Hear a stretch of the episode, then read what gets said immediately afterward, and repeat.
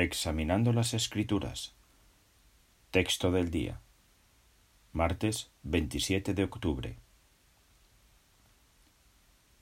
Considerémonos unos a otros, animándonos unos a otros, y tanto más al contemplar ustedes que el día se acerca.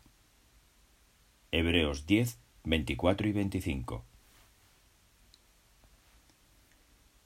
Algo que nos alegra mucho es saber que aquellos a quienes ayudamos en el pasado siguen hoy sirviendo a Jehová. El apóstol Juan escribió No tengo mayor causa de sentir agradecimiento que estas cosas, que oiga yo que mis hijos siguen andando en la verdad. Tercera de Juan 4. Muchos precursores confirman que es muy animador saber que una persona a quien hace mucho le dieron clases de la Biblia sigue fiel a Jehová, o incluso está en el precursorado.